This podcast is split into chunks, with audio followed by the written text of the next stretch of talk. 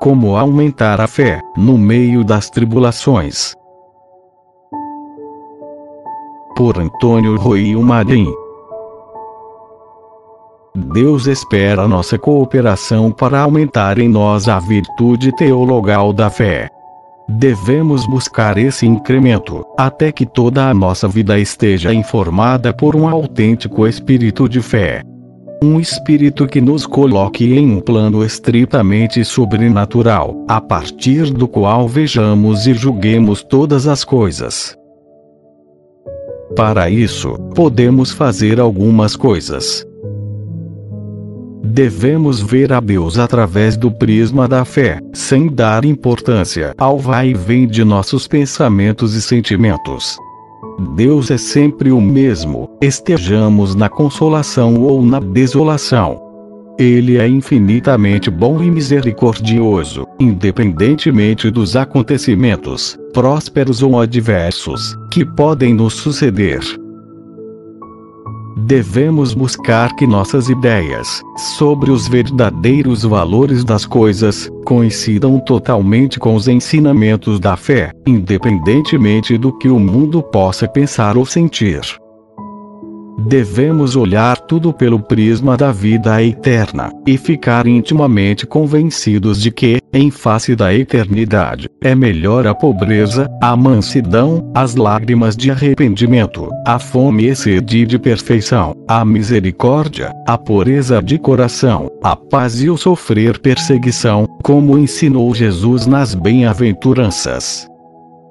Do ponto de vista da vida eterna, tudo isso é melhor do que as riquezas, a violência, os risos, a vingança, os prazeres da carne, o domínio e o império sobre o mundo.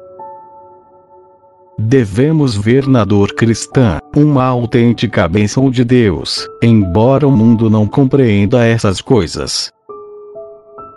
Devemos estar convencidos de que é desgraça maior cometer conscientemente um único pecado venial do que perder a saúde e a própria vida.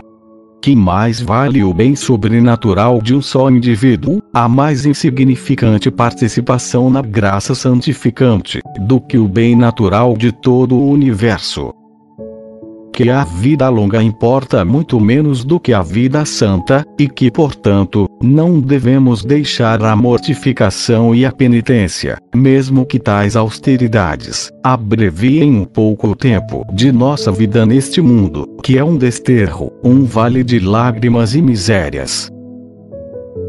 Enfim, devemos ver e julgar todas as coisas do ponto de vista de Deus, pelo prisma da fé, renunciando totalmente aos critérios do mundo, e inclusive, aos pontos de vista, pura e simplesmente humanos.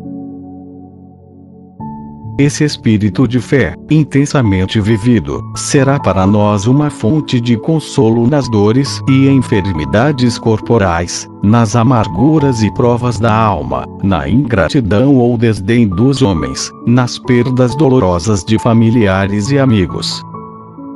Fará com que vejamos que o sofrimento passa, mas o prêmio por haver sofrido não passará jamais que as coisas são tais como Deus as vê, e não como os homens se empenham em vê-las, com seus critérios mundanos e cheios de capricho. Quanta fortaleza essas luzes divinas da fé derramam na alma para suportar a dor, e até abraçá-la com alegria, sabendo que as tribulações momentâneas e leves desta vida nos preparam o sobrepujante peso de uma sublime e incomparável glória para toda a eternidade. Assim, nada há de estranho que os apóstolos de Cristo, e todos os mártires, tendo acesa em suas almas a tocha da fé, tenham caminhado intrépidos aos cárceres, aos suplícios, e a mortes ultrajantes, alegres em padecer aqueles ultrajes pelo nome de Jesus.